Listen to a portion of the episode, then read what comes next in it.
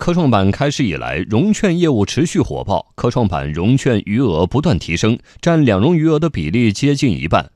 远远高于 A 股其他板块。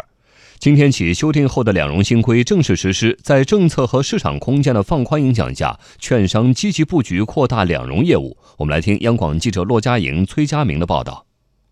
数据显示，截止到八月十五号，二十八只科创板股票的融资余额为三十二点零七亿元，融券余额为三十一点八三亿元，两者规模接近。其中有十五只科创板股票的融券余额高过融资余额，占比百分之五十三点五七。而这种情况在 A 股的其他板块并不多见。通常来说，融资余额占据两融余额的比重会超过百分之九十八，而融券余额占比几乎可以忽略不计。事实上，科创板在两融业务上进行了创新，规定新股挂牌首日，投资者即可开展融资融券业务。同泰基金管理有限公司投资研究部总监杨哲认为，这项制度安排满足了市场融券需求，让科创板估值可以更好的被市场发现。市场一直是有一些融券做空的这种自然需求的，比如说偏短线的参与者会去进行融券交易，还有一些长线的价值投资者，在他认为某一些券。的估值过高的时候，他也会进行融券交易。在首日上市之后，科创板的股票就容许把这个券融出来了。这是一个非常先进的、有前瞻性的制度设计，也能够保证科创板现在的估值能够被市场更早的、更合理的去发现。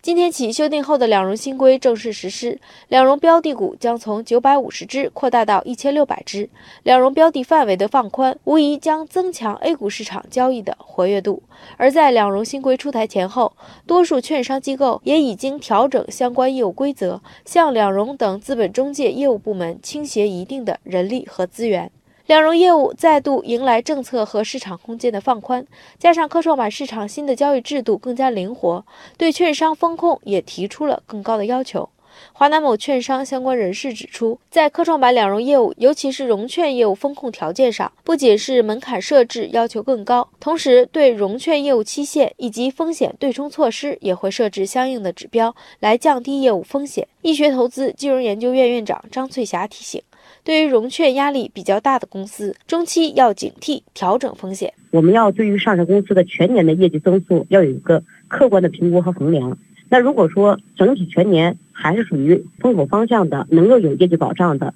那实际上来讲的话，最终还要达到一个平衡，也还要达到一个估值的一个合理性的一种水平。所以说，在这样的一个大的方向背景没有真正意义上给出的背景下，那我觉得对于阶段性大涨的一些标的，还是要阶段性的控制止盈操作，控制风险。